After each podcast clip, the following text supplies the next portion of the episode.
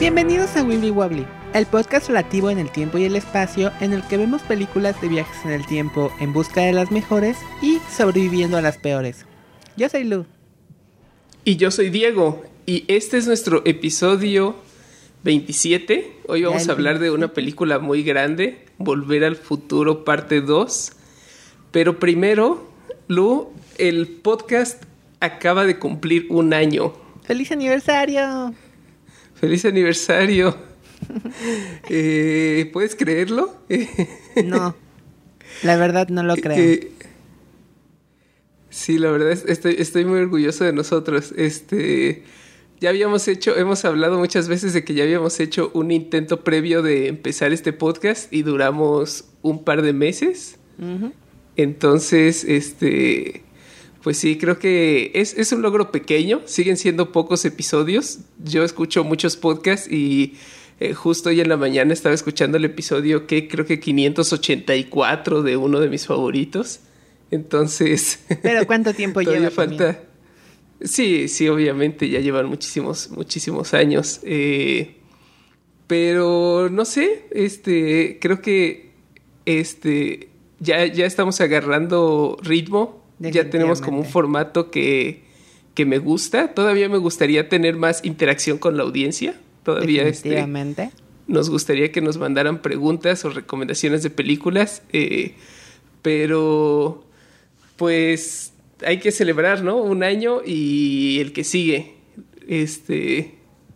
A, experimentar nuevas cosas. Eh, estábamos justo platicando de. estábamos le estaba diciendo a Lu que teníamos que decidir si íbamos a dar este anuncio porque queremos eh, comprometernos con la audiencia y, este es el, punto de no retorno, Lu. Ajá. Sí, definitivamente.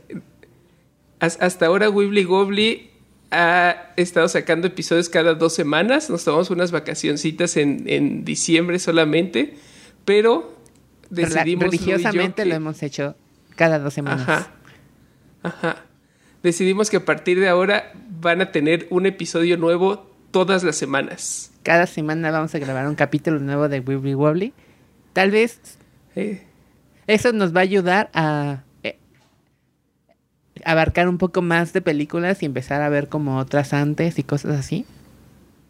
Sí, me emociona mucho que la lista se empiece a ser grande. Creo que ahorita ya empieza a ser más divertido comparar las películas y encontrar el, lugar en el que encajan y, que ya, me gusta la idea de que entre Ajá. entre más larga se hace la lista más compleja es la conversación más interesante creo que es el, ranking. De hecho las últimas que hemos visto nos han este hemos estado de acuerdo como bastante rápido. Sí. Y también se empezaron a hacer como bloques no como las del fondo que sí no son tanto de nuestro gusto. Las de en medio que ya son buenas, pero aún, aún no son como las mejores. Y el top, yo diría que el top 10 es como, como favoritas. Sí, ya el, top 10 es bastante sólido. Eh, sigo, sigo creyendo que las películas siguen siendo buenas siguen siendo como buenas sin reservaciones a partir de la, tal vez la mitad de la lista.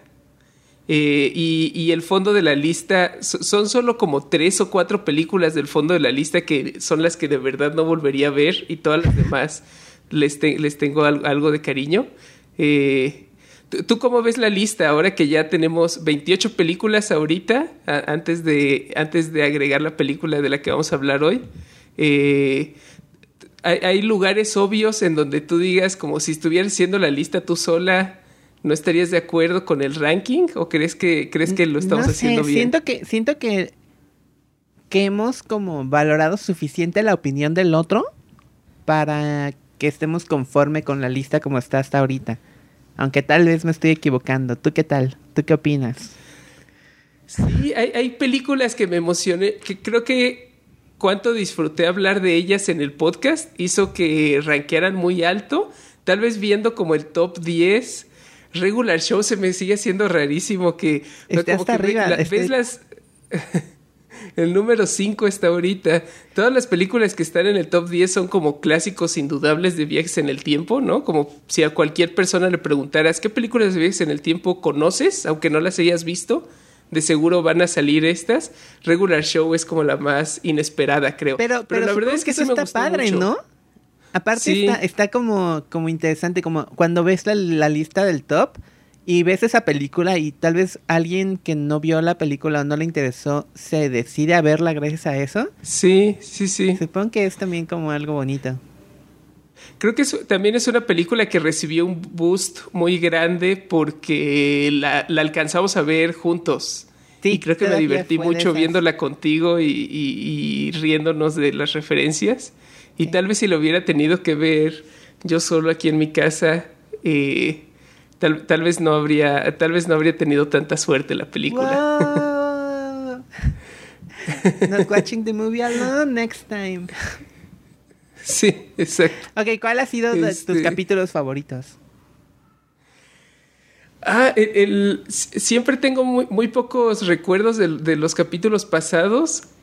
Lo que sí me acuerdo es que el, capítulo pasado me gustó mucho, el, de 12 monos, espero que ustedes también lo disfruten. estamos eh, un poco preparándonos para esto de empezar a sacar episodios semanales, eh, nos adelantamos a grabar algunos y ahorita cuando estamos grabando este episodio todavía no publicamos el de 12 monos, entonces estoy como emocionado por... Ya sabes, por ver que... Ajá, también algo que se me ha hecho muy curioso y me gustaría saber si los que nos escuchan están de acuerdo con esta observación. Eh, todavía tenemos muy pocos escuchas, ¿no? Todavía nuestros números siguen en los dos dígitos. Bajos, claro. Ajá. Los puedo contar Pero, con mi mano. Sí. Pero me he dado cuenta que las que han tenido un boost más grande son cuando hablamos de anime o de caricaturas.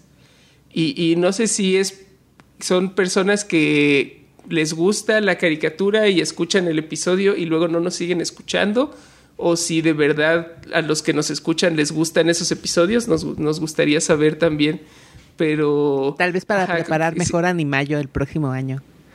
Sí, exacto. Siento que ahorita Animayo se está posicionando como el, el, el mes especial del podcast y yo tengo que luchar por este, las películas trash de terror desconocidas. Parece, está, parece octubre. Exacto, que ya viene. Que ya, viene, estoy va a bien padre. por las que tenemos. Sí, ya, ya tenemos elegidas las películas y estoy bastante emocionado vamos, por ellas. ¿Puedes dar al menos un previo de qué crees que podamos, que, que de las que vamos a ver en, en octubre este año? Es aniversario, es, es bueno dar un regalito de, por ahí. La, más obvia, vamos a cerrar octubre con Happy Death Day 2, lo prometimos el, año pasado. Eh, estoy, muy intrigado por esa película, creo que este es como un buen punto para empezar a hablar de, lo que tenemos que hablar hoy. Aparte de esa, ninguno de los dos la ha visto. Sí, la te guardamos a no verla porque tú, para querías, Ajá, tú querías verla inmediatamente y yo te dije, no, guárdala para el podcast. Resiste por un año y lo, lo, has hecho. Lo, estoy logrando, lo estoy logrando. Te felicito. Ya la había, ya la había eh, descargado y la borré. Porque sabía que si la tenía, si tenía el archivo la iba a terminar viendo. Muy mal por pirata, muy bien por este paciencia. No la encontré en otro lado. eh, a mí no me gusta ver trailers de películas tampoco, entonces he tratado de ver lo menos posible de, esa película. Estoy muy emocionado por ya verla. Se siente como si, como si fuera una película que estoy esperando a que salga, a pesar de que es de hace del año pasado. Pero como la he estado guardando, he estado así como aguantándome sin ver muchas cosas, pero escuché un mini spoiler en un podcast que no quise escuchar completa la conversación, pero creo que hicieron un Volver al Futuro 2. Y, de, eso, de eso quiero hablar mucho en, esta, en este episodio. Me gusta un montón lo que hace Volver al Futuro parte 2 de tener escenas que toman ah, lugar simultáneamente con, con la película anterior. Y siento que Volver al Futuro 2 es, una película que lo hace tan bien y es tan clásica por eso. Sí. Y no entiendo por qué no hay más películas que se atrevan a hacerlo. Es que ha habido un par, ¿no? Es difícil lograrlo. Sí, pero Volver al Futuro 2 lo hace muy bien. Ya estamos hablando de la película, Lu. Sí. vamos, a, vamos a aventarnos el clavado.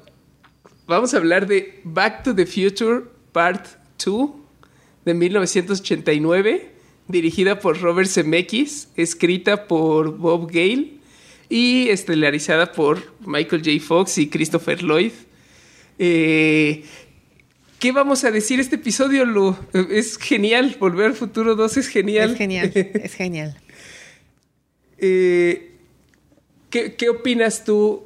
¿Cómo, ranqueas las, las, películas de Volver al futuro? Eh, nuestros escuchas no han escuchado nuestra opinión de la primera película. Solo saben que está en número uno está en número uno. Decidimos eh, usarla como punto de partida para la lista. El plan original era grabar un audio comentario que grabamos y luego en parte quedó medio malo, en parte hubo un accidente técnico y se perdió. Entonces está perdido, queremos volver a grabarlo y cumplir esa promesa.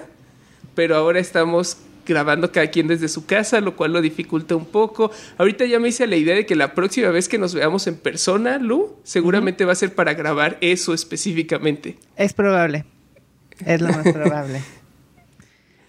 Pero Volver al Futuro es una de tus sagas favoritas, ¿no? ¿Tu saga favorita? No sé si mi saga favorita, pero sí, sí en mi top 3, seguramente sí.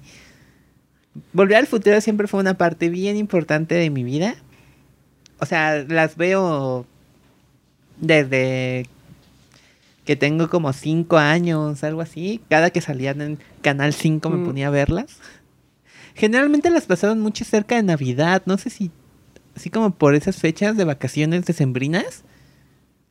Sí, Siempre igual eran como creo que eran como favoritas de la tele aquí en México, ¿no? y, creo que lo, mismo se puede decir de todas las películas de Amblin al final, ¿no? También siento que Navidad está ahí Mi pobre angelito, y e ti, ¿no? Eh, yo, yo la verdad cuando crecí, Volver al futuro era algo como de lo que estaba consciente, pero que tal vez no me, nunca me senté a a ver una película completa y definitivamente nunca me senté a ver las tres en orden, estando consciente de la historia completa y cómo fluye de una película a otra, hasta muy, muy grande, hasta, sí, yo creo, más de 15 años seguramente. Entonces, no le tengo tanto ese cariño y me sorprendió mucho cuando te conocí descubrir que tú le tenías como ese cariño tan arraigado. Eh, y, creo que ha sido como un, tema interesante, ¿no? En nuestra amistad y nuestras pláticas sobre películas de veces en el tiempo, porque tú, tú me, o sea, yo siento que he adquirido esa nostalgia por volver al futuro, por las conversaciones que he tenido contigo. Eh, yo, yo hay muchas cosas y muchas películas con las que me he clavado a ese nivel, ¿no? Como de ver todos los extras del DVD y, y verlas una y otra vez pero y volver al futuro la verdad no lo he hecho, no las tengo en DVD, no he visto ninguno de los documentales, pero tú ya me has platicado tantas cosas que siento que ya tengo como un poco de ese conocimiento obsesivo sobre la franquicia solo de lo que me has contado, de lo que me has contado tú. Eh, mi favorita de las tres, Ajá. este, varía mucho. Ha, ido cambiando. Al principio la dos era mi máxima favorita tipo desde que desde que las conocí hasta más más no sé, como cuando empecé la secundaria, más o menos. La 2 era así como mi máxima favorita. La 3 jamás ha sido de mis favoritas. Solo me gusta mucho. Y la 1. La 1 fue como la, mi favorita como durante más tiempo. Y yo creo que ahorita, en este punto en mi vida, la 1 es la que me gusta más entre la 1 y la 2. Sí. Ajá. Sí, sí lo, entiendo, creo que es la que está mejor construida. Yo una de las cosas que me di cuenta cuando por fin me senté a verlas todas y, diferenciar conscientemente cuál era cuál, eh, es que todos mis recuerdos de la infancia, de ver Volver al Futuro, de ver escenas en televisión o de sentarme a ver un cacho, eran sobre Volver al Futuro 2. Sí. Y, siento que todo lo, más memorable de la franquicia eh, viene de esta película. Y, y, creo que por eso es mi favorita.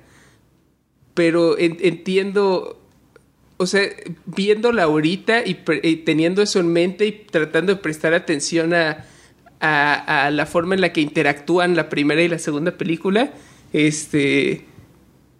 Eh, la verdad es que esta película funciona de una forma muy rara si no tienes tan presente la primera. O sea, creo que sí tienes que tener un, un gusto obsesivo por la primera, como tenerla memorizada o acabar de verla inmediatamente antes para de verdad apreciar lo que están haciendo con esta segunda película. Y, también creo que creo que de ahí viene la decepción de muchos con la tercera película, ¿no? Que es el hecho de que se sienta tan aislada del resto. Creo que hay una versión de, de la trilogía en la que las tres películas están, o sea, si la tercera lo hubiera llevado todavía más al extremo de enredar estas líneas temporales, eh, eh, tal vez eso se me habría hecho más emocionante que lo que hacen con la tercera. Pero la verdad es que me gusta también. A mí, a mí la, tercera me gusta muchísimo. Y de hecho, ahorita que estaba terminando, bueno, que, estaba viendo la 2, me dieron un buen de ganas de seguir de seguirme con la 3 luego luego así me, dieron unas ganas porque creo que es de las 3 es la que menos he visto ya y cuando me pongo así como a recordar como como escenitas como como las partes como más más icónicas de la 3 me, da, me entra un buen de nostalgia y me da un buen de ganas de verla, porque tiene cosas que me gustan muchísimo. Pero ahorita estamos hablando de la 2. Estamos hablando de la 2. Así que solamente quiero aclarar, amo la 3 también, pero ahorita me voy a concentrar mucho más hablando de la 2. Con su embarrada de la 1. Pues, ¿cómo hablamos de ella, Lu? Tenemos que contar el plot. ¿Quién no ha visto Volver al Futuro parte 2, no? No lo sé. Y si no la has visto, por favor, detén el podcast ahorita y ve a verlas. Las tres me vale, las tres luego, luego. Sí. Este, podemos ir más o menos, vamos a ir avanzando por la historia y podemos ir resaltando los, los detalles que, más nos gustan. Ok. Eh, déjame déjame rápido empezar. Dime, dime, dime. Ok ajá, quería hacerte uh, como una pregunta introductoria. Eh, a, mí me, las películas que más me gustan son las que puedo ver un montón de veces y cada que la veo descubro un detalle nuevo que me emociona. Ajá. Pero también me ha pasado, tal vez mi Volver al Futuro, la franquicia con la que yo estoy así de obsesionado es la, las de Alien, las cuatro mm. películas de Alien, las he visto infinidad de veces y la verdad es que sí hubo un momento en el que ahorita ya puedo ver Aliens y la verdad no voy a descubrir nada nuevo, ¿no? Ya, ya, ya, ya no hay nada más. Entonces, tú, ahorita que la, que la volviste a ver, ¿todavía, ¿todavía encontraste algo? ¿O, crees que ya... Ya solamente. Tal vez verla, ver, algunos, algunas cosas de otra forma y buscarle lógica de otra manera. Sí hay un momento muy al en medio al fin. No, muy en cuanto lleguemos a esa parte, te digo, sí hubo un momentillo que dije como, hmm, eso no lo había pensado antes. Bien, pues empezando, empezando, desde, desde el mero inicio, desde, vamos a empezar desde el final de la 1. Ok. Porque al final de la 1 pasó algo muy gracioso. Estas películas nunca fueron, nunca, nunca fue, cuando se hizo la primera, no estaba pensada como una parte de tres. Solamente era volver al futuro y debido como al al, al éxito que tuvo se, se, generaron la 2 y la 3. Entonces. La primera tiene como este final de cliffhanger que en realidad era una broma, ¿no? Era como final emocionante no era, no, estuvo pensado para, para hacer el, inicio de la segunda. Fue una. Tal no, no me gusta decirle broma, pero sí como. Como una manera como divertida y emocionante de acabar la película. Sí, como dejarte la idea de que las aventuras de esos personajes continúan, ¿no? Un poco como como tal vez la idea de que Indiana Jones todo el tiempo está teniendo aventuras y las películas que hemos visto son una fracción pequeña. Exacto. Entonces estaba padre el final de la primera en donde nos dejan esta idea de eh, las aventuras van a seguir. Ahora es como si hubiéramos visto la historia de origen de estos viajeros en el tiempo, pero nos toca a nosotros imaginar cuáles son sus aventuras. Podemos Exacto podemos tal vez imaginarnos que es algo parecido como a la serie de Quantum Leap o algo así, ¿no? Como este están teniendo muchas aventuras pequeñas. Y bueno, en esta este cuando cuando rehacen como el principio otra vez de la de la cuando rehacen el final de la de la 1 en la parte 2 eh, Claudia Wells es reemplazada por Elizabeth Shue Ok, la novia de Marty, preguntar. La novia de Marty cambia de actriz. Y tienen que rehacer toda la escena final de la anterior con la nueva. entonces los primeros shots de la segunda son refilmados por completo. Ajá. Casi, casi cuadro por cuadro. De hecho, creo que solamente hay como un par de elementos que son un poquito diferentes. El que me, los dos que me, que me sé de memoria son que Doc habla un poquito más como, tiene un poco más de duda en el momento en que le dice a Marty que va a estar bien en el futuro.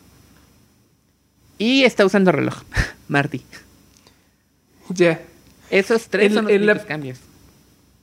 En la primera película, el doctor les dice que se trata de sus hijos. Sí, sí, la escena es exactamente igual ese es el aspecto más raro de la película, ¿no? Creo que eso lo entiendo muy bien cuando solamente te están insinuando una aventura, pero creo, creo que ahí es donde siempre se cae un poco la lógica, cuando piensas, cuando ya tienen que decir, ok, tenemos que escribir una aventura que tiene que ver con salvar a su hijo, pero no tiene tanto sentido cuando, cuando te detienes a pensarlo más de 30 segundos eh, por qué es Marty del presente el que tiene que ayudar a su hijo en el futuro y por qué es tan importante que lo ayude. Tampoco nos queda claro que vaya a causar algún tipo de apocalipsis. Creo que lo van a meter a la cárcel, ¿no? Ese es de lo que le está advirtiendo el, ah. doctor.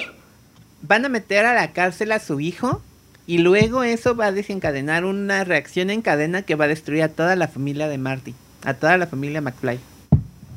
Porque luego la semana siguiente la hermana intenta, intenta sacarlo y también la meten a la cárcel y cosas así. Ah, pero le importa porque es el amigo del Doc y él tiene la capacidad de ayudar a uno de sus mejores amigos. Sí, el problema es porque se lo lleva al futuro.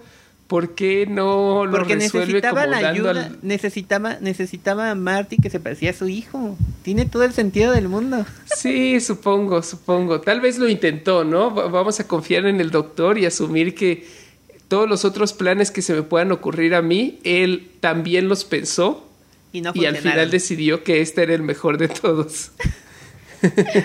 eh, entonces, si empezamos con directamente la primera escena, tenemos esta, esta referencia que el DeLorean ahora funciona con basura, porque tiene el... Al señor Fusión. El, el señor Fusión. El, el, señor Fusión es una empresa en el futuro, ¿no? Porque eh, ese es un detalle que no me había dado cuenta antes, que hay, hay letreros de fusión en, en el basurero y, y en varios lugares del futuro. Entonces la idea es que muy grande. En, sus aventuras por el tiempo, el, el Doc, todas las mejoras que le hizo al DeLorean no son necesariamente inventos suyos, sino él, es él aprovechando la tecnología del futuro e integrándola, ¿no? Incluso tal vez lo del carro volador. Sí, eso, el, hecho de la aeroconversión la hizo en el futuro y lo menciona en algún momento de la película que la aeroconversión del, del DeLorean la hizo en el futuro, pero sí la manda a hacer, él no la hace. Hay un comercial que te explica que puedes retromodificar tu carro antiguo y hacerlo volador, que es, parecido a lo que platicamos en Looper, ¿no? Que solo es como que le integras unos tubos, unos fierros encima y ya, es carro del futuro. no lo pienses demasiado. Eh, entonces, pues esto es creo que lo más memorable, ¿no? Y tal vez de lo más icónico de la franquicia. ¿El de yo. el futuro. Ah, claro. No sé si... La ciudad en el futuro. Si te das cuenta, ni siquiera es tanto de la película. Es de hecho pero una, además- una parte muy chica de la, de la película.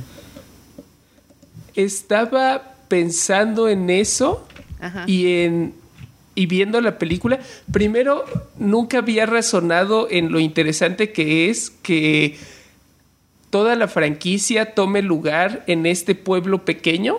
Hill Valley. Entonces te- tenemos pues viajes en el tiempo, ¿no? Que es la escala de aventura tal vez más grande que pueda haber. Ajá. eh, en donde la mayoría de las películas que hemos visto, cuando son personajes que tienen la habilidad de viajar en el tiempo a voluntad, siempre están teniendo aventuras en donde van, viajan por el tiempo y el espacio a la Doctor Who, ¿no? Ajá. Eh, infinidad de locaciones.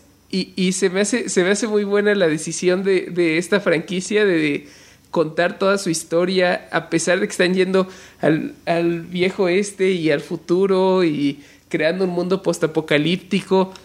Todo sigue siendo como la misma colonia y la misma calle y el mismo parquecito. y, y- y creo que eso les da oportunidad de hacer, hacer como todos estos chistes visuales, ¿no? Que son Exacto. bien, bien este, icónicos de la película, porque tenemos cosas como el letrero del- de la construcción de la colonia y, y vemos todas las versiones de ese letrero, incluido la versión futurista. Sí, cuando, Entonces, cuando sí. se está planeando, cuando se, en el pasado, cuando están planeando la construcción, en el no, en el presente en el que se está planeando y en el futuro en el que ya se fue al carajo toda esa zona. Ajá. Sí. Y. Pero la otra cosa que estaba pensando es que. Y, y- y lo empecé a pensar relacionado con todas las otras películas de Amblin Entertainment. Que se sienten. se- los sets se sienten hechos para ser adaptados a parques de diversiones. Pero no sé si es. si- no sé si pienso eso porque yo crecí en un mundo en el que todos los parques de diversiones están basados en películas de Amblin Entertainment.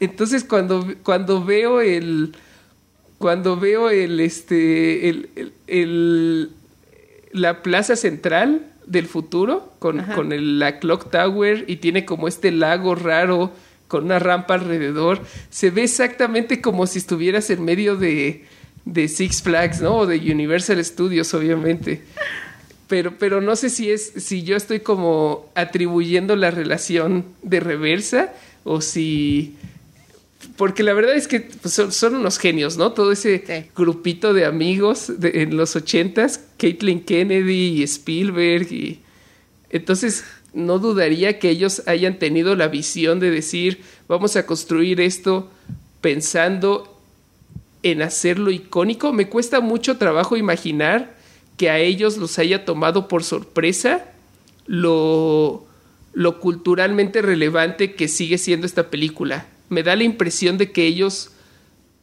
lo tenían planeado o por lo menos se dieron cuenta mientras lo hacían Que podían lograrlo que, así. ajá, que estaban haciendo algo que iba a durar para siempre. Que, que las marcas estaban de las que estaban haciendo product placement en el futuro iban a estar vueltas locas tratando de recrear los productos que ellos se imaginaron, ¿no? La Pepsi y los, los tenis Nike. To- todo eso es este. O sea, está, es perfecto. Ese sí, se, imaginaron el merchandising perfecto. Y tienen que haberlo sabido, ¿no? Tienen que haber sabido lo que estaban haciendo. Tal vez, Sobre tal todo en vez, esta tal vez sus versiones del futuro llegaron al pasado para decirles, Sí, exactamente así se siente. ¿no? Exactamente así se siente, como si Kathleen Kennedy supiera, supiera hacia dónde va todo y, y- y estuviera eh, manipulando, manipulando la cultura. Pues bueno, si lo está ¿Cómo vamos a haciendo me alegro demasiado. Sí. El, el- el año al que van en el futuro es el 2015. El lejano año del Que ya- 2015. Ya lo rebasamos tristemente Por y nos parecemos, ya este chiste ha sido hecho infinidad de veces, pero nos parecemos mucho más a, a Viv World, al- al- al- a la realidad postapocalíptica en la que Beef controla todo. Exacto. Creo que lo que, lo que logra predecir mejor la película es el, el aparador en el que aparece el, el almanaque. Se ve exactamente como se ven las tiendas en donde venden productos nostálgicos de los ochentas ahorita. Sí, exactamente así son las tiendas de memorabilia. O sea, obviamente esas tiendas similares ya existían, pero me refiero a los productos que eligieron poner ahí, que es basura ochentera, básicamente. Es exactamente lo que, lo que tenemos hoy en día. está el chiste de Tiburón. ¿Cuál es la secuela de Tiburón que aparece en el holograma? Tiburón 9. 9. Ajá. Que no, no llegamos, no, no, no, logramos llegar hasta allá en la franquicia. También estaba pensando que el, ese tiburón es, es muy cartoony. Supongo que tiene sentido que si hubiera llegado a la 9 se habría seguido haciendo más y más ridículo hasta dejar de ser una película de terror en absoluto, pero... ahí, con, el, con el tiburón te va, te, voy a, te va a tocar un dato curioso. Esa, esa, ese, esa animación del tiburón fue la primera versión que hicieron del tiburón. Como al productor le gustó tanto cómo se veía, como, como, como glitcheado y todo, decidieron que así es como se iba a quedar. Y ya no hicieron más versiones de ese tipo. Pudo llegar a haber sido, ah. pudo llegar a haberse visto mejor. Era como el, el Previs. Ajá. Ya. Ah, no sabía eso. Que, dato interesante. Dato curioso. creo que el, el descubrimiento más emocionante que hice viendo la película ahora, y solo fue porque me metí a Leatherbox a media película para, para buscar quién era un actor y descubrí por accidente que Elijah Wood está en la película y le tuve que regresar para verlo y sí es absolutamente reconocible como uno de los niños que está jugando el videojuego retro en, en la en, en, el diner. Ajá. y, sí. nunca, nunca me había dado cuenta que salía en esta película. Yo, yo me di cuenta como hace un par de años nada más. Así de que tipo estaba viendo. Creo que ni siquiera fue yo, fue mi hermana. Estábamos viendo y me dice. Es el Aya Wood porque eh, eh, eh, estábamos viendo una donde, donde le hace como de perro. Tiene un perro, no me acuerdo de esa serie. Ah, sí. no me acuerdo cómo se llama. La, la, la, tenía poquito que la estábamos viendo y Nayeli me dice como es el Aya Wood, ¿no? Y así como, ¿qué no? No mames. Hey, soy Lu del futuro.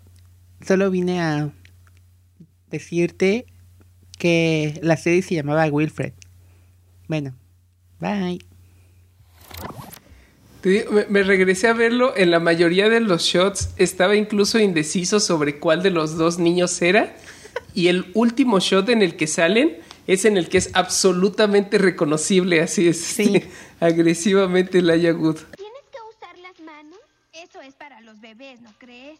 Bueno, tenemos igual súper icónico la, la, chamarra que se seca sola y que se ajusta a la talla, los, los tenis que se amarran solos, que son como, creo que es, la película toma esta decisión de mostrarte el futuro haciéndolo emocionante para ti. Creo que la película se preocupa muy poco por... De hecho, por...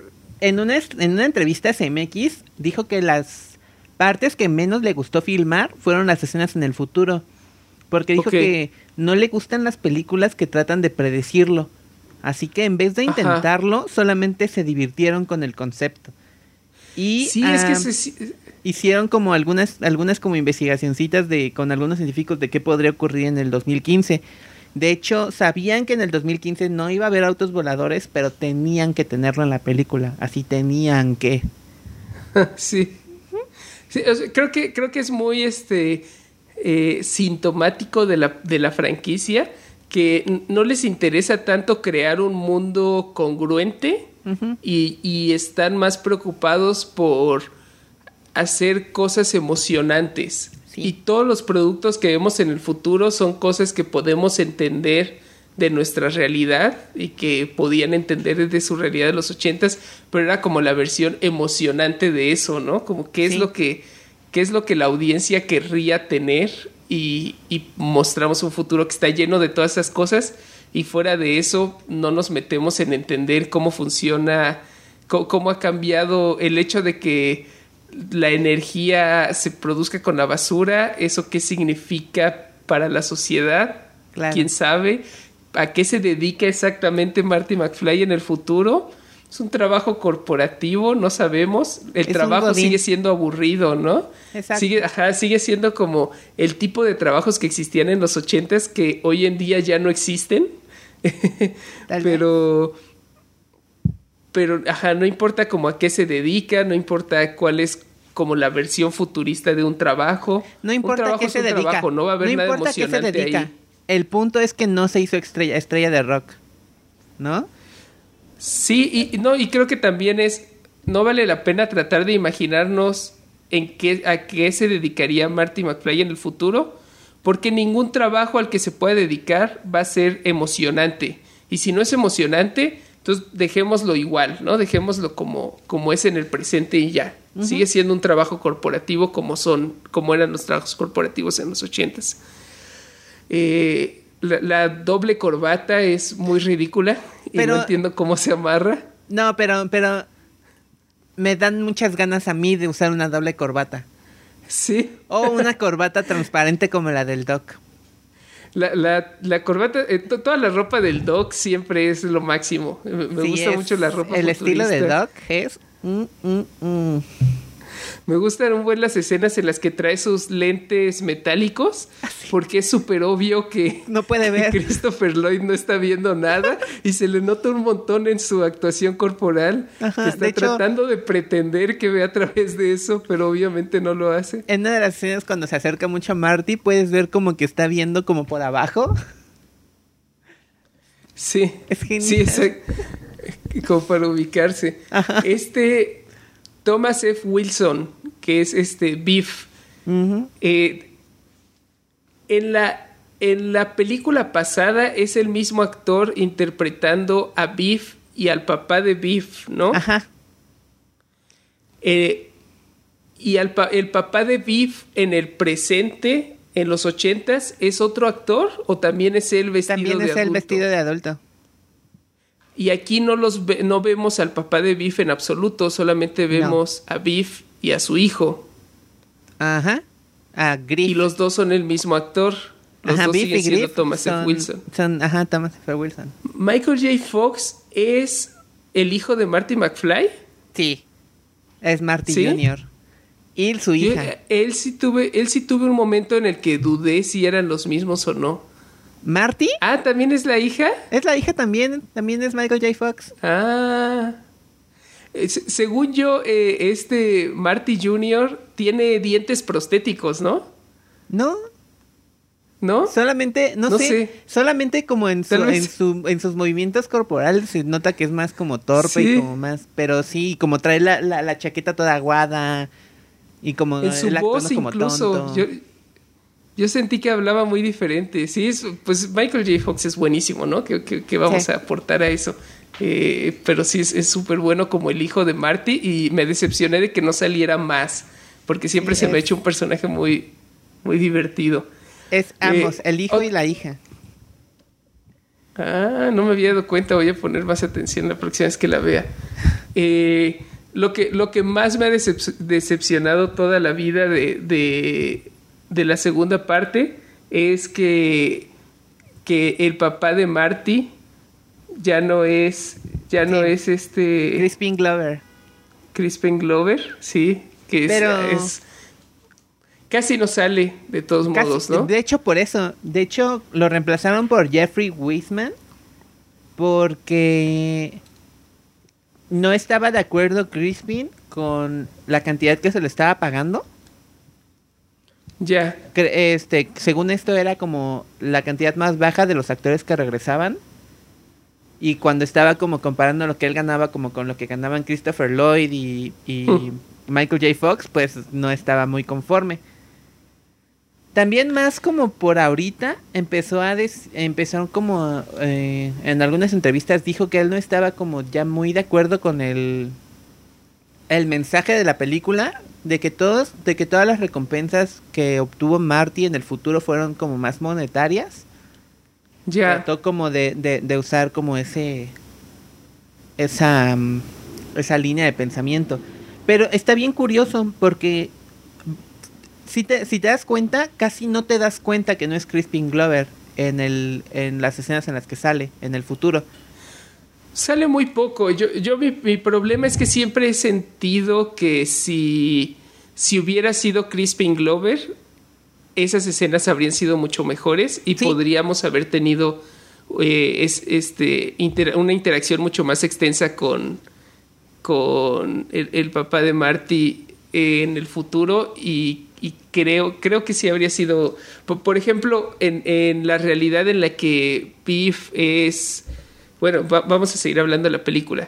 Este, Marty visita su casa, su casa tal vez es menos atractiva como imagen del futuro, ¿no? Mantiene esta idea de que les va bien, ¿no? Que no, son no, no, clase no, no. media alta. Al- no, no, no, al contrario, les está yendo La mal. idea es que les... Que, les está yendo sí. mal porque aparte cuando llevan a la novia de Marty,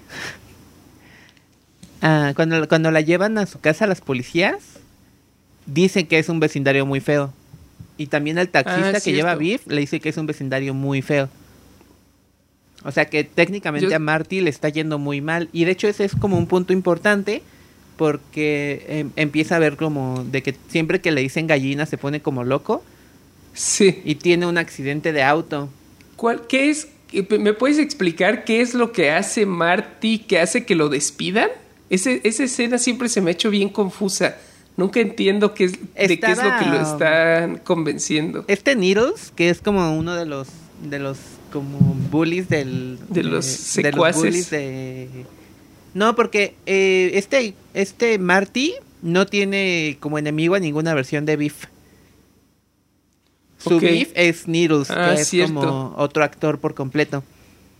Y él está como supuestamente están trabajando como en la misma empresa. Y este el Needles lo está como convenciendo de hacer como algunos movimientos sucios como con su tarjeta de con su tarjeta como de crédito. Y este y lo ¿O su convence. pase del trabajo, tal vez? Eh, no es su tarjeta, es su tarjeta de crédito. ¿Sí? Ajá. Lo menciona en algún momento. Sí. Y cuando Siempre se me ha hecho rarísima esa escena.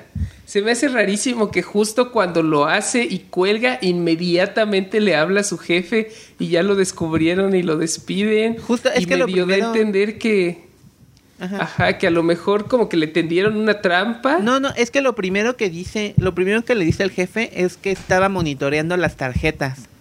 O sea, estaba monitoreando su tarjeta, pero yo ahí en- más o menos entiendo que estaba como, ya había habido como tranzas. Tampoco lo explican muy bien, pero es como yo me lo imagino. Que había como, ya había habido como muchas tranzas en el trabajo, como cosas que hacía Needles, porque Needles es como un- una persona muy sketchy. Y convence a Marty de usar su tarjeta para hacer como estos movimientos fraudulentos. Y el jefe estaba ya monitoreando las tarjetas y en ese momento es cuando, le, cuando lo llama y lo despide. Aquí está mi tarjeta. Ahí va. Lo hice. Gracias, McFly. Te veré mañana. Gracias por usar. ATT. ¡McFly! Pollito-san, konnichiwa. McFly, estaba monitoreando esa tarjeta que acabas de usar. ¡Estás despedido! Pero señor, no, no, no fue mi culpa, señor. Fue Needles, todo fue cosa de Needles. Todo, todo fue, ah, todo fue preparado. lo que hice, lo que hice fue engañarlo. Lee Ah, no, no, no puedo ser despedido, no, despedido, no. Supongo que al final la función en la película solamente es mostrar que a Marty le está yendo mal, ¿no? y, y tener como este momento que lo ejemplifique con mucha claridad y de nuevo como no meterse tanto en qué, qué significa un fraude corporativo en el futuro. No importa, no es emocionante. Solo que Pues, sepas que fraude corporativo fraude. genérico. Ajá, exacto. Ajá. Pero y, y- Ajá. y- y seguir planteando esta idea de que es bien fácil de manipular a Marty si conoces si su, le dices su debilidad. Sí. exacto. Eh, el almanaque como, como recurso narrativo.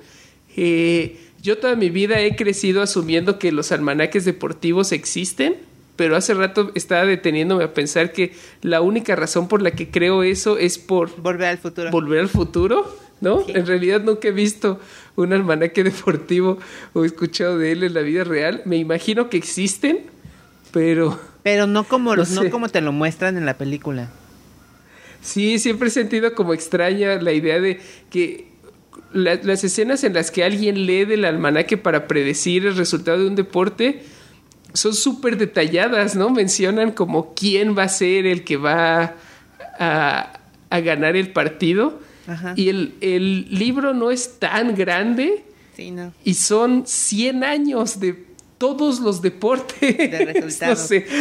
O sea, supongo que es- funciona para hacerlo como un MacGuffin más, este, más eh, claro, más obvio. Ajá. Pero que tal, tal vez si se hubieran, si hubieran dicho como tiene todos los resultados de fútbol, punto, ¿no? Sí, hubiera sido más, más como realista. Pero de nuevo regresamos a lo que decían, ¿no? Como no estaban con- no estaban pensando en que fuera como algo realista, sería estaban pensando en algo que fuera divertido, en algo que que pudieran como us- usar. Sí, supongo que es, es este. O sea, es, es como divertido imaginarte qué Que harías puedes con, tener con algo tú así, ¿no? toda esa información para hacerte como multimillonario de la noche a la mañana. Y a mí siempre me costaba me- mucho trabajo eh, verlo como algo malo. O sea, Sí. entiendo como el punto del, del doc de no. de no. que los viajes en el tiempo son para tener aventuras exclusivamente. Nada de aprovecharte de nada. De vez en cuando puedes tratar de salvar a tus amigos, pero. pero hacerte rico jamás. No algo, no algo este para tu ganancia personal. Pero Que es una forma muy como- es una forma muy doctor de ver los viajes en el tiempo, ¿no? Sí, sí, sí. Eh, yo estaba pensando que sí tiene que haber una forma de usar el almanaque responsablemente, ¿no? Claro que si sí. solamente si solamente ganas así una apuesta pequeña al año solamente para tener O tal un vez dinerito extra. una, una grande de vez en cuando.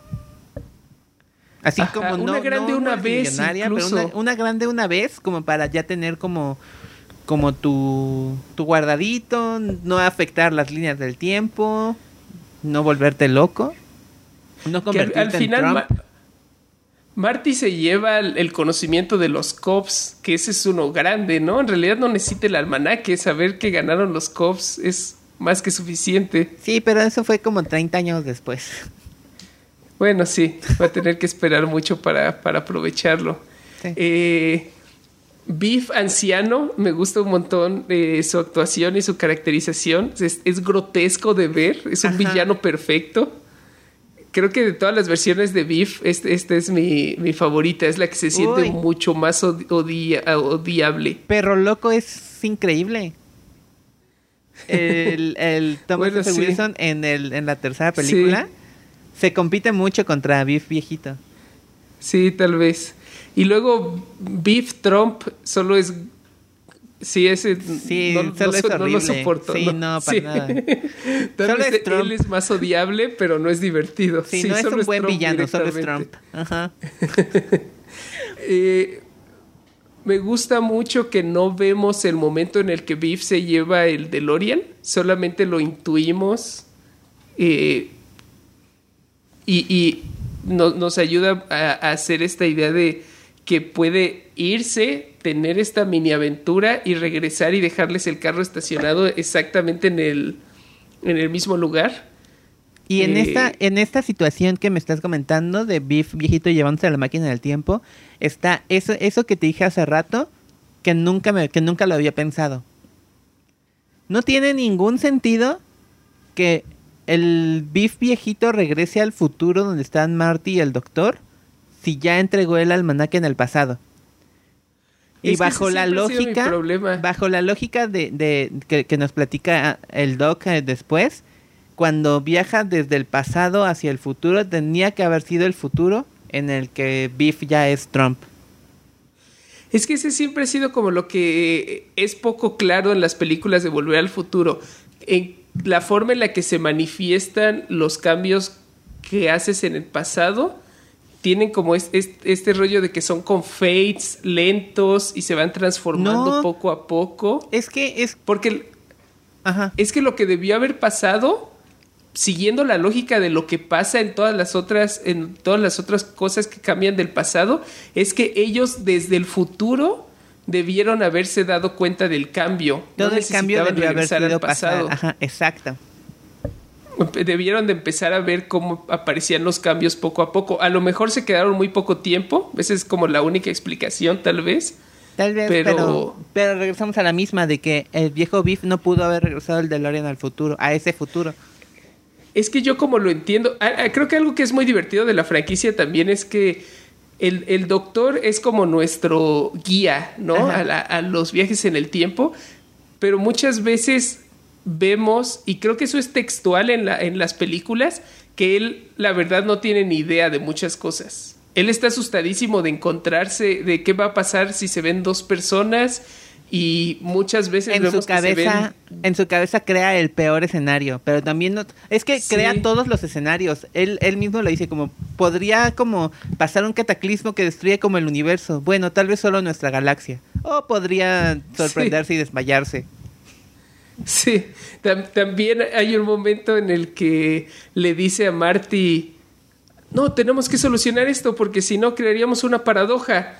Y hasta para ese momento ya han creado tantísimas paradojas que ya es como whatever, ¿no? Ya. ¿Qué importa? Se va a arreglar solo mágicamente, pero bueno, o sea, sí siento que el doctor es más paranoico de lo necesario y eso es lo que hace divertido la película, porque todo el tiempo se está preocupando de más También sobre algo cosas que, lo hace muy, muy este, muy entrañable, ¿no? Al Doc. Sí. Pero, eh, y entonces eso es lo que te iba a decir. La explicación que, da el que le da el doctor a Marty, que dibuja en el pizarrón, Imagina que esta línea representa el tiempo. Este es el presente, 1985, el futuro y el pasado. Antes de este punto en el tiempo, en alguna parte del pasado, en la línea de tiempo se creó una tangente, creando un 1985 alterno. Alterno para ti, para mí y para Einstein. Pero, pero, realidad para todos los demás. es que crearon una línea temporal bifurcada. Ajá. Pero en lo que hemos visto de las películas, no funciona así volver al futuro. No hay líneas temporales paralelas. Es una línea temporal única que se transforma cada que hacen un cambio. Ajá. Entonces, no hay ningún otro futuro al que tendría que haber regresado Biff. Es el mismo futuro, pero cambiado. Y tal el vez no había cambiado es que no los, alcanzamos a ver los, los cambios. cambios. Sí, puede ser. Ah, ok, ya. Ah, ok, acabas de arruinar el único. acabas de arreglar el único pero que tenía yo. Lo que no tiene ninguna lógica consistente es la forma y el orden en el que se manifiestan los cambios. La idea de que se está borrando primero la mano de la foto no tiene nada de sentido, pero bueno, ya eso lo tenemos Eso que fue superar. solamente, eso fue solamente para efectos dramáticos. Puedes Eh, pensarlo es- como que no se estaba desapareciendo su mano, se está desapareciendo todo él, pero él se enfoca a ver su mano. Sí. Eh, eh, Esta película tiene fades de periódicos que son bastante ridículos los cambios, como literal encuentra la forma de cambiarlo solamente una palabra, ¿no? La idea es que el reportero iba a escribir ese encabezado con el, con el verbo más apropiado, pero ese era el encabezado. La foto que usan de, la- de, de Marty, de- del el papá de Marty que es que dice el primer encabezado es como es es asesinado, asesinado, y luego cambia es conmemorado Ajá. pero la foto no cambia No. entonces yo, yo asumiría que la foto que usaron para la nota sobre su asesinato es una foto que tenían por ahí pero si lo conmemoraron deberían de haber tomado una foto en la conmemoración no Sí. no usar la misma foto No. que se encontraron por ahí Ey, era una foto. Eh. No es un periódico muy grande. sí supongo No es Eh, un muy buen periodista. Entonces, Beef le entrega el almanaque al, a- al Beef del pasado. Sí, Y, en 1955. Y Beef entonces tiene 30 años para ganar apuestas y volverse millonario y apoderarse del gobierno. Y hace bastante, ¿no? Es bastante efectivo. Sí. Transforma bastante drásticamente. Hill de nuevo, Valley. siempre estamos en la misma comunidad. Tal vez es solo como la ciudad que ya Estados Unidos dijo, ya vamos a dejar esa ciudad que se Sí, vaya. ya la demonio". perdimos, ya. Sí. Como el domo de Springfield.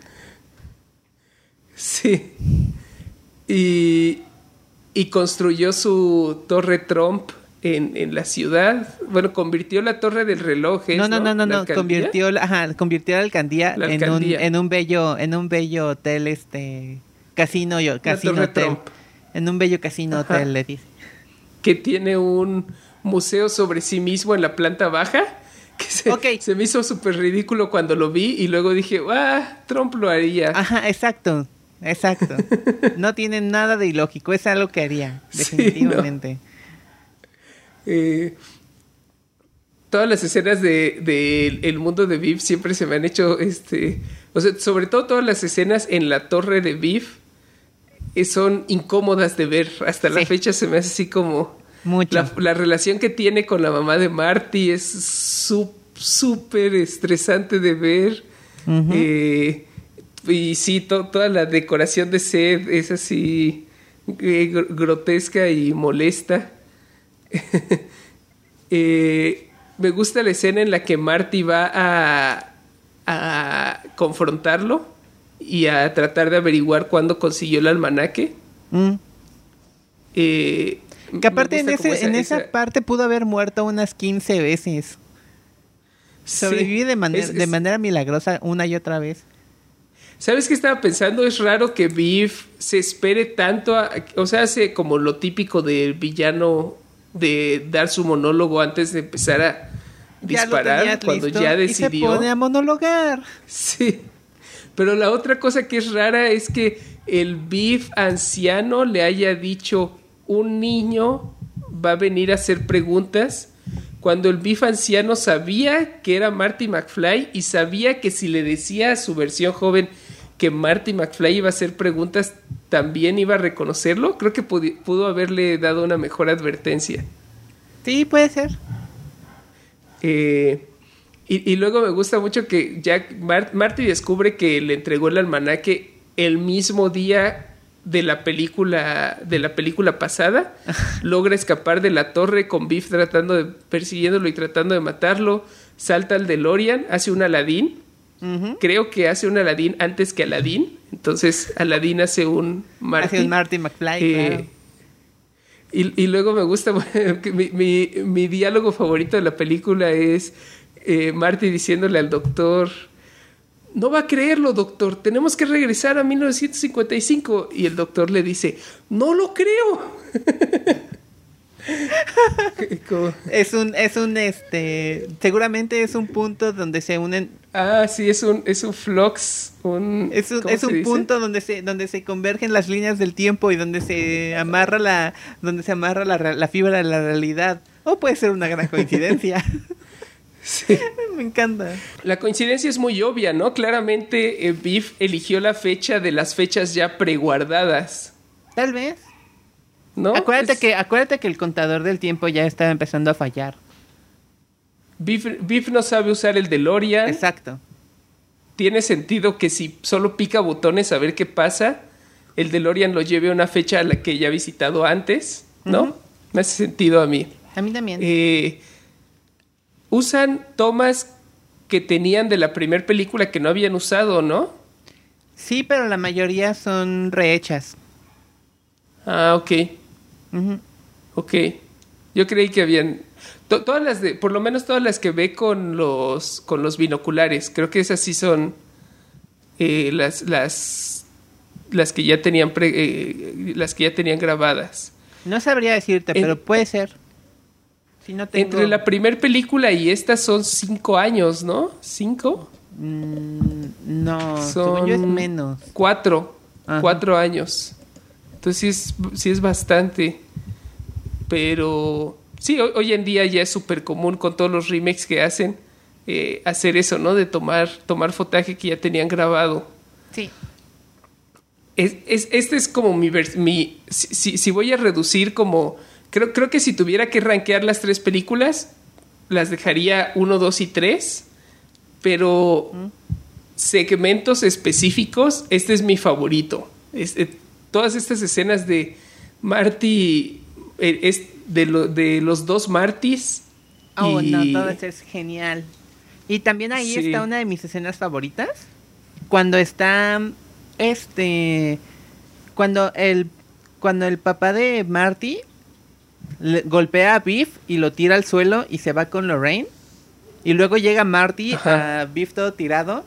Y están todos alrededor y dice, yo sé RCP, yo sé RCP. Un laboratorio le pregunta, ¿qué es Ah, RCP? sí. Agarra, voltea y le lanza un puñetazo en la cara y se echa a correr con el y lleva su almanaque. almanaque.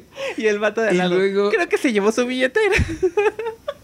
¿Se llevó su Siempre me carcajeo. Se llevó su billetera. Siempre me carcajé un buen en esa escena. El puñetazo es. Los- ¡mua! Es- es- siempre se aprecia una nueva aparición de los secuaces de Biff, que también son de mis personajes favoritos. Eh, la- las versiones del futuro de los secuaces, los secuaces de Griff, también, también están súper chidas. Uno de ellos es como un G.I. Joe con reproductor de sonidos en su, en su pechera. Oye, eso es Y- genial. También me gusta un montón que cuando estamos en la torre de Biff sale el de los lentes 3D, que ahora tiene como unos lentes 3D más. O sea, claramente ya ha hecho a perder su percepción del color Sí, y ahora necesita una versión médica de esos, de esos mismos lentes. Eh, y, entonces, y aquí vuelven a aparecer. Ellos tres son los mismos actores, ¿sabes? Sí, creo que sí. Ya. Los de la torre de Y- ajá, y- ellos jóvenes y los de Griff son los mismos. Ya. Y ah, bueno, despu- después de, de un par de persecuciones con la hoverboard, que es otra de las cosas súper icónicas de la película, que va a existir ese producto por culpa de esta película. O sea, Definitivamente. en- en- en algún momento en se va a lograr. en cuanto estemos cerca de tener tecnología similar, van a producirla con el diseño de esta película y lo van a hacer porque porque todos la queremos Hasta por van a culpa usar el logo de. Mattel, el logo viejo de Mattel. Sí, sí, sí. Y va a costar demasiado dinero. Claro. Y no la va a comprar ningún niño, va a ser solo para este adultos ricos assholes. como los de tenis. Lorean. Como los de Lorean. O los DeLoreans. Me gusta mucho también cuando están en el. ¿Cuándo es? Cuando están en el, en el 55, que Marty le dice que por qué no aterrizan encima de Biff. Y el, el- el doctor le dice que, que ese es un carro de los 50 y ellos tienen un DeLorean, que ellos son los que se van a destruir.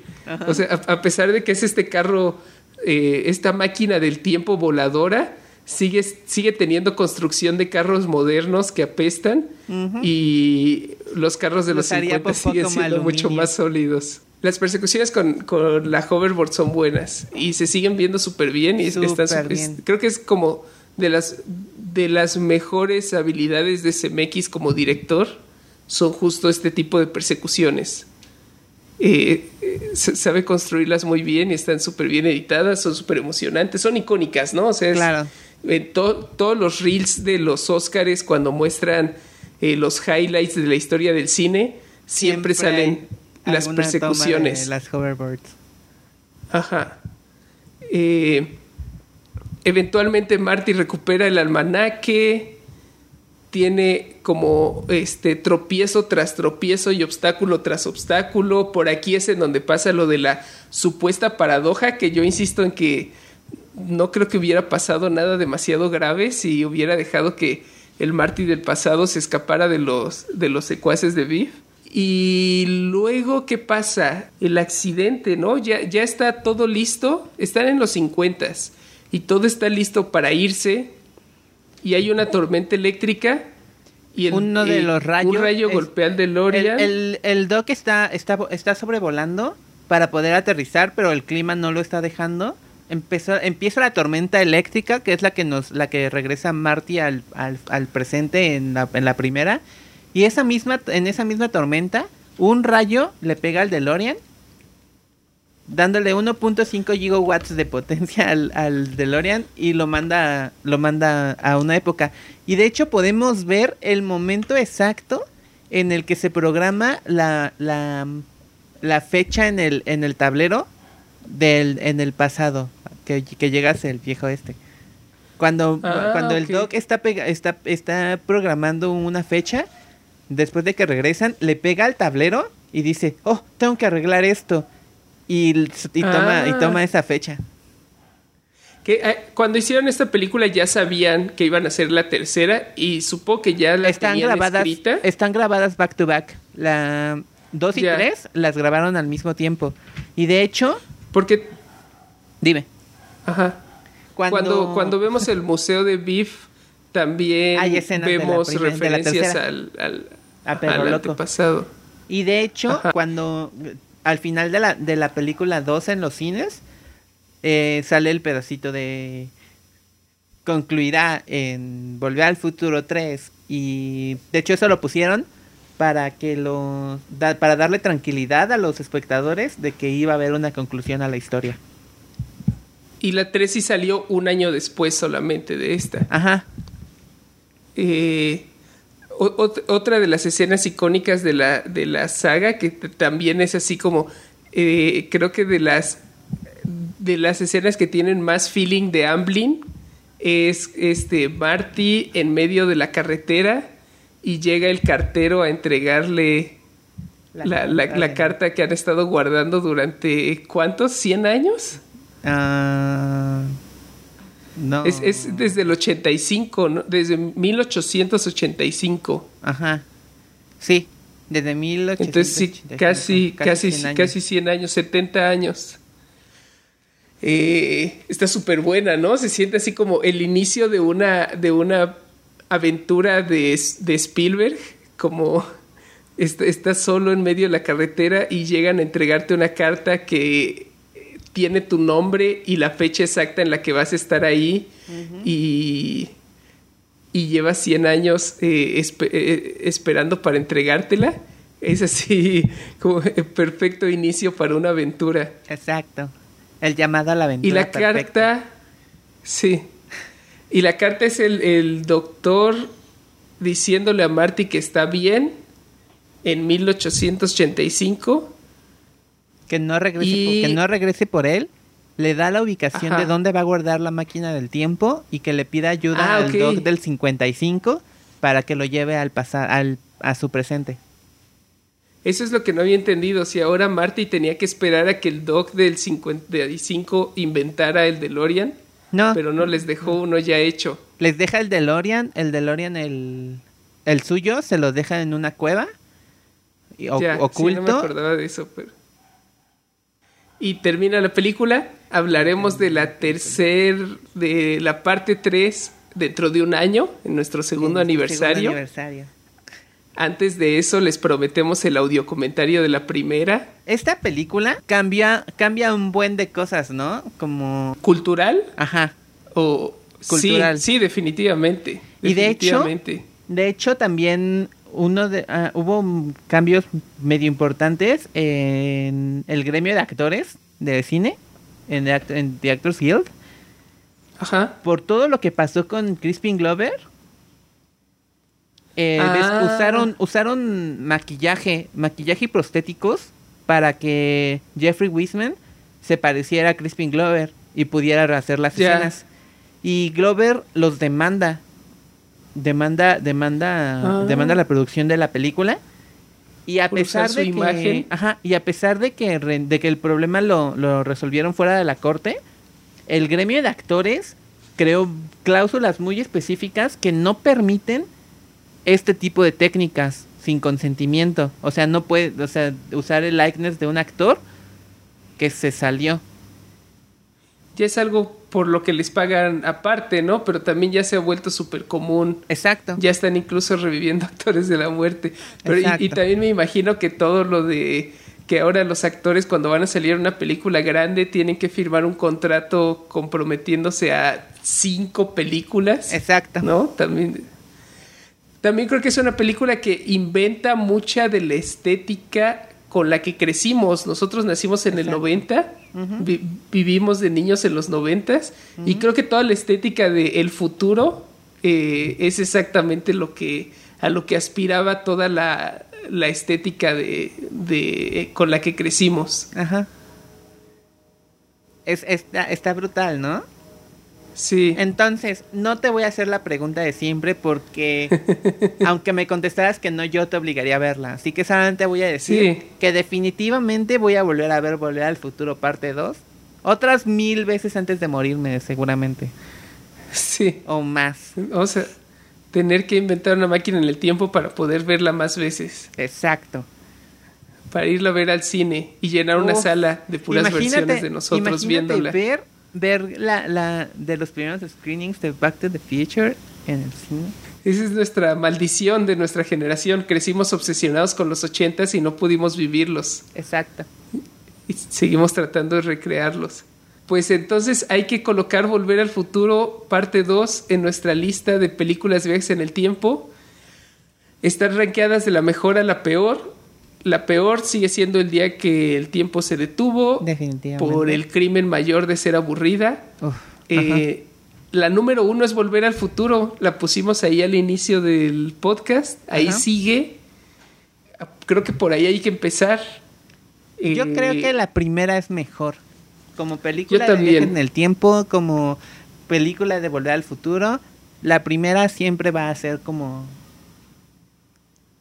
mi favorita. Yo creo que es superior. Sí, yo también. Me, me atrevo a decir que tal vez ni siquiera va a llegar al top 3. Probablemente. Al top 5. Regular Show es el primer lugar en el que me detengo. Sí. Y creo, creo que no podemos poner Volver al Futuro 2 abajo de Regular Show. Creo que mucho del humor que tiene Regular Show está Salió de volver, al, de Volver futuro. al Futuro. Exacto. Sí. Si no existiera Volver al Futuro parte 2, no existiría Regular Show la película. Ajá. Yo también creo que por ahí es, es como... Porque aparte abajo está Billy Ted y... Volver al futuro sigue siendo como... Del mismo año, Vol- son del y- mismo año. Y sigue siendo Volver al Par- futuro. O sea, amo Sí. Billy Ted, pero Billy Ted contra Marty y el Doc, definitivamente Marty y el Doc son superiores. Looper sí me atrevo a decir que es mejor, solo por originalidad y consistencia en crear un mundo igual de, igual de interesante y mucho más, este, eh, no quiero decir realista, pero este, Serio. consistente, Ajá. convincente. Sí. Sí, yo eh, estoy, estoy de acuerdo. Muy bien. Entonces, logró llegar al, al top 5 y creo que es un buen lugar. Sigue, sigue estando entre muchas películas buenas. Entonces, debajo de Looper, arriba de Regular Show, Volver al Futuro Parte 2. 2. Creo que es un buen lugar. Me, me parece, Sí. me parece, me parece perfecto. Perfecto. En fin, este fue nuestro episodio de aniversario, el número 27. Espero que lo hayan disfrutado ustedes escuchándolo tanto como nosotros grabándolo. Recuerden seguirnos en nuestras redes sociales. A mí me pueden encontrar... Ah, no. Pueden encontrar el podcast como Wibbly Wobbly Pod en Instagram, en Tumblr y Twitter. Y a mí me pueden encontrar como Lukinomoto en Twitter e Instagram. A mí me pueden encontrar como D3A en Twitter y en Instagram para ver mis cómics y animaciones. Recuerden que pueden escuchar el podcast en Spotify, en iTunes, en YouTube, en Facebook, en donde les quede más cómodo suscribirse. En la plataforma en la que nos escuchen, ayúdennos con calificándonos con cinco estrellas, poniéndonos pulgares arriba, suscribiéndonos, lo que se pueda hacer en esa plataforma. Y más importante, compártanlo con otras personas. Ya, ya vieron que completamos un año, no los vamos a defraudar y vamos a seguir. Y nos vemos la próxima semana con, con nuevo episodio a partir de ahora. Diego, ¿Sí? ¿qué película vamos a ver la próxima semana? Eh, vamos a ver Doctor Strange. Muy bien. Muy bien. Entonces, Nos, vemos en el futuro.